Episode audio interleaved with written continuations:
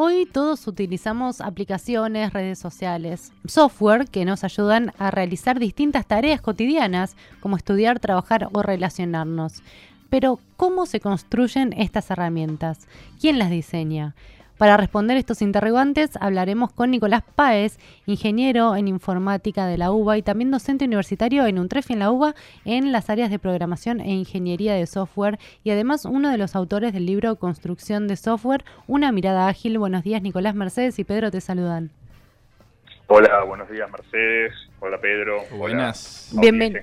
Bienvenido, estás en UNTREF. Queremos empezar por comprender, Nicolás, el concepto de ingeniería de software. ¿Qué, qué, quiere decir? ¿Qué trabajo realizan los ingenieros? Bueno, para contextualizar un poco, eh, deberíamos decir que el trabajo de un ingeniero eh, es dar solución a problemas concretos de la sociedad, podríamos decir. La semana pasada leí una, una publicación este, en la cual diferenciaba el trabajo de un ingeniero y un científico, que muchas veces este, se confunde, digamos.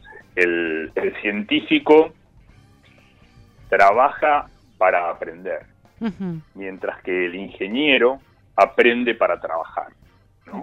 Este, el trabajo del científico es generar nuevo conocimiento, mientras que el ingeniero lo que hace es tomar el conocimiento existente y aplicarlo para solucionar problemas concretos.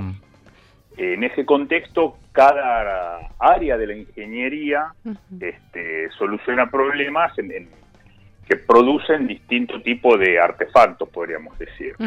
Eh, el ingeniero civil eh, construye edificios, sus soluciones tienen que ver con edificios, con puentes, con construcciones físicas.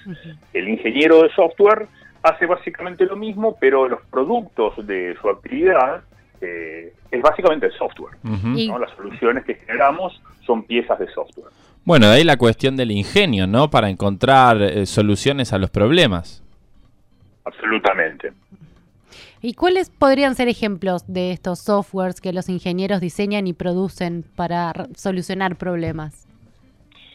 Bueno, por ejemplo, un caso bastante común, podríamos decir, es eh, en un comercio, como podría ser un supermercado, este, quien, quien es el dueño de ese supermercado, la gente que trabaja, necesita tener un control del stock y necesita llevar un control de las ventas, ¿sí? cosas que eh, se han hecho incluso desde antes de que existiera la, informática. Claro. este, pero hoy en día con la informática uno podría tener un software que facilitara, digamos, esas actividades de control de stock, de este, ventas, de inventario. ¿sí? Es un caso bastante común. Eso entra en la categoría de lo que se denomina software de gestión, de alguna forma. ¿sí? Este, del mismo modo, podemos tener eh, la necesidad de comunicarnos, ¿no? Con, otras personas, o sea, hoy en día estamos hablando por teléfono, pero es muy común hoy en día las comunicaciones vía sistemas como Skype, Claro, sí, o este, WhatsApp. Eso también es software. WhatsApp también es software. O todas las redes sociales que usamos, Facebook, eh, Twitter, Instagram. Exactamente, exactamente. Obviamente eso también entra en lo que se denominan sistemas de información, ¿sí? Y después también tenemos otro tipo de software, tal vez más específico, porque la realidad es que hoy en día tenemos software por todos lados. ¿sí? Hoy en día un auto tiene una computadora de a bordo, en la cual también hay software. Y mm, pensando en el título del libro Construcción de Software, una mirada ágil, ¿a qué se refieren con esta mirada ágil? Bien, bueno, la ingeniería de software dentro de todas las ingenierías es una disciplina relativamente nueva, ¿no? Si uno toma como referencia, si se quiere, la ingeniería civil, tal vez una de las primeras ingenierías, tiene miles de años de práctica, digamos, desde, no sé, uno podría citar tal vez la construcción de las pirámides de Egipto como una obra de ingeniería civil. Este, sin embargo, la ingeniería de software es de mediados del siglo pasado. En sus orígenes, se creía, eh, y en aquel momento tal vez era apropiado, que construir software era similar a construir un edificio.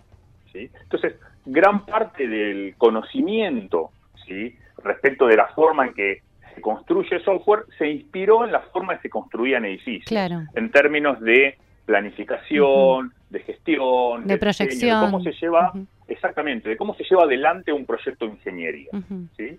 Este, con el correr del tiempo, el software fue mostrando cada vez más este, particularidades que lo distinguen de eh, otros eh, de las otras ingenierías en términos de que el software es muy distinto a un edificio hoy en día. Claro.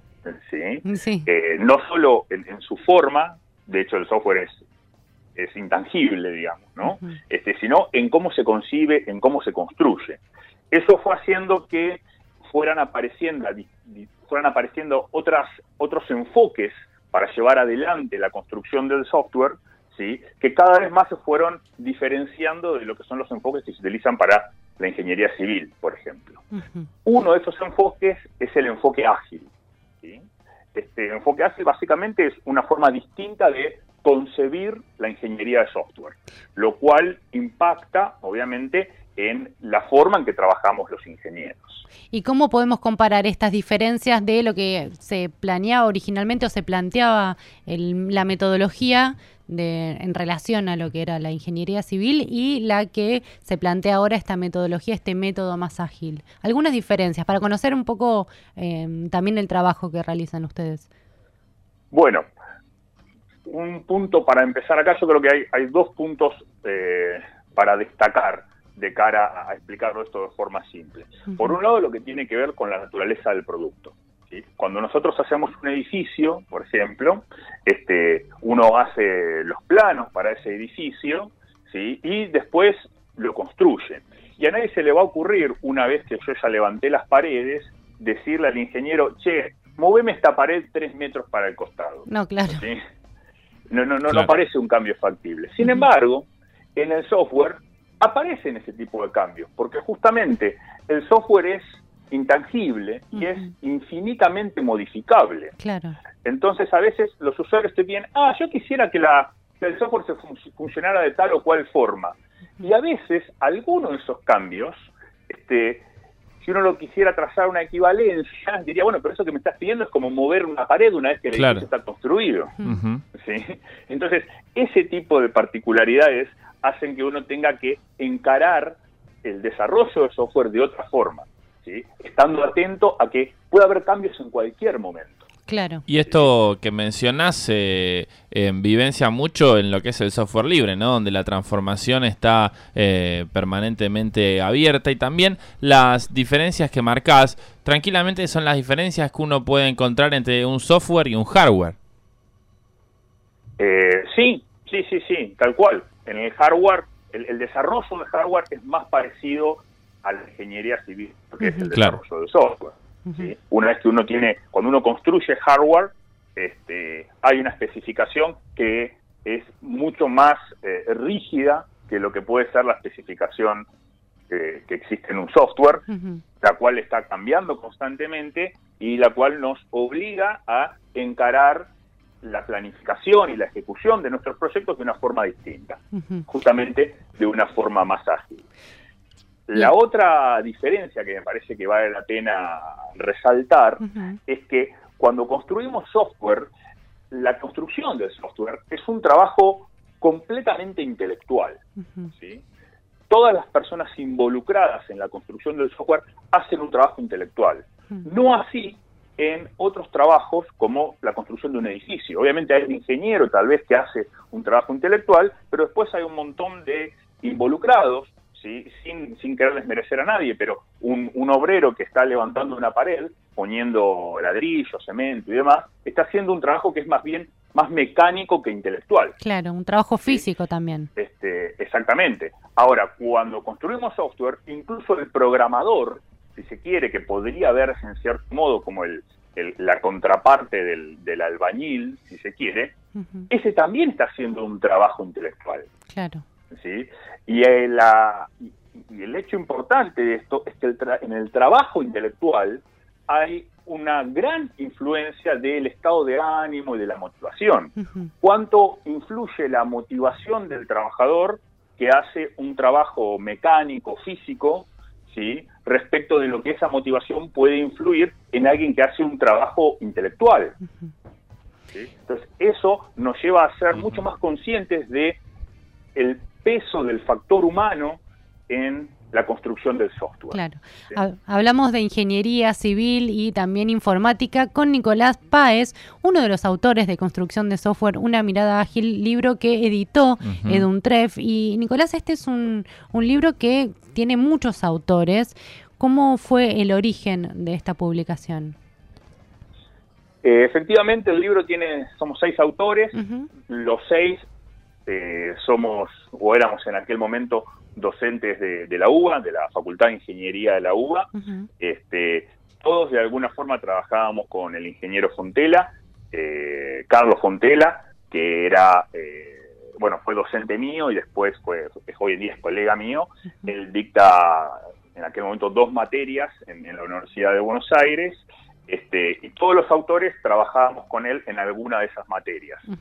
este, Carlos tenía varios libros publicados, este, y en algún momento una editorial le propuso escribir este libro, un libro sobre métodos ágiles, y él eh, muy generosamente decidió invitar a los miembros de su equipo a participar conjuntamente de este proyecto.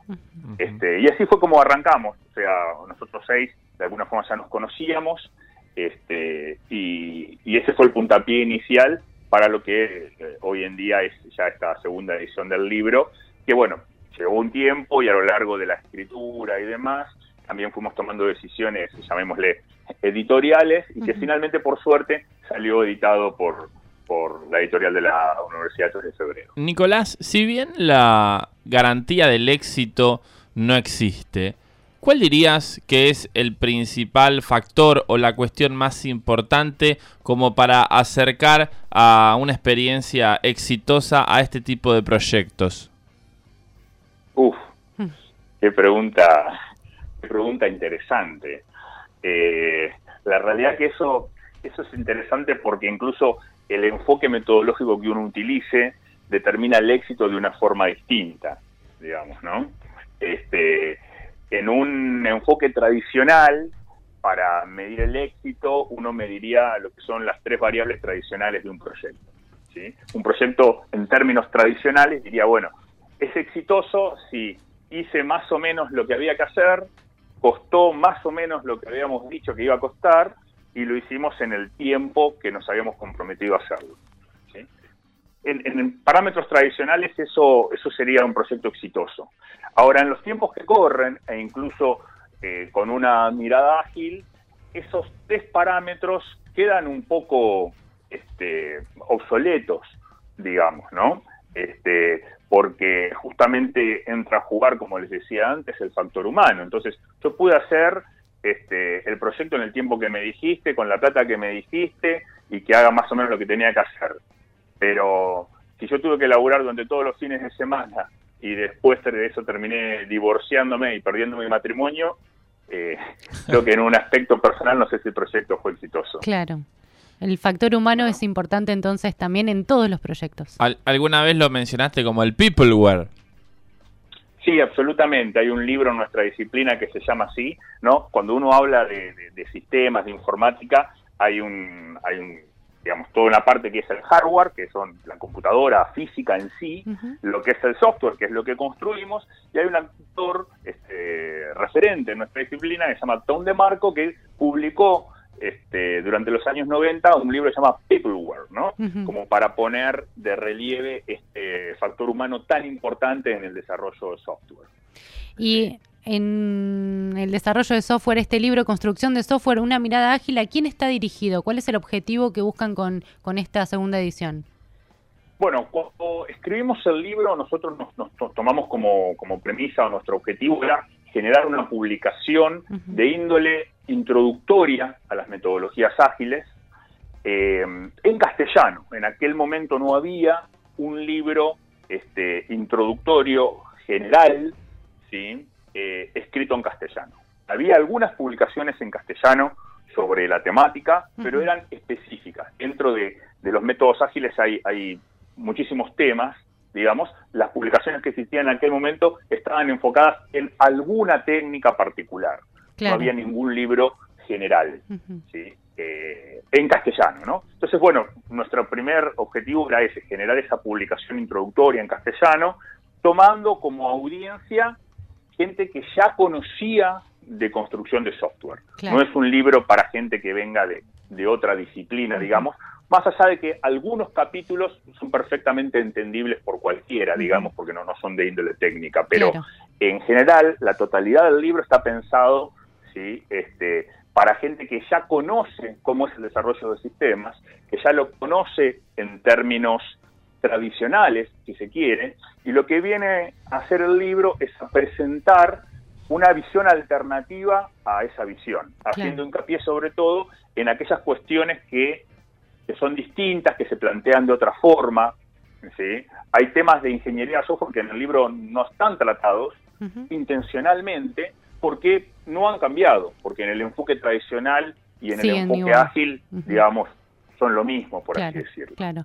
Eh, convocamos entonces a todos nuestros oyentes a que busquen este libro. Está editado por Edu Untref, así que en todas las, librerías de nuestra universidad la pueden, lo pueden encontrar. Nicolás, te agradecemos mucho por tu tiempo y ojalá podamos hablar más adelante sobre software y sobre estas nuevas miradas ágiles sobre la construcción. Por supuesto, encantado, encantado y bueno, muchísimas gracias por, por este espacio. Por favor, un gusto. Hasta pronto. Un gusto, hasta luego. Hablábamos con Nicolás Páez, ingeniero en informática de la UBA y también docente en la UNTREF en la Universidad de Buenos Aires en las áreas de programación e ingeniería de software y uno de los autores del libro Construcción de software, una mirada ágil.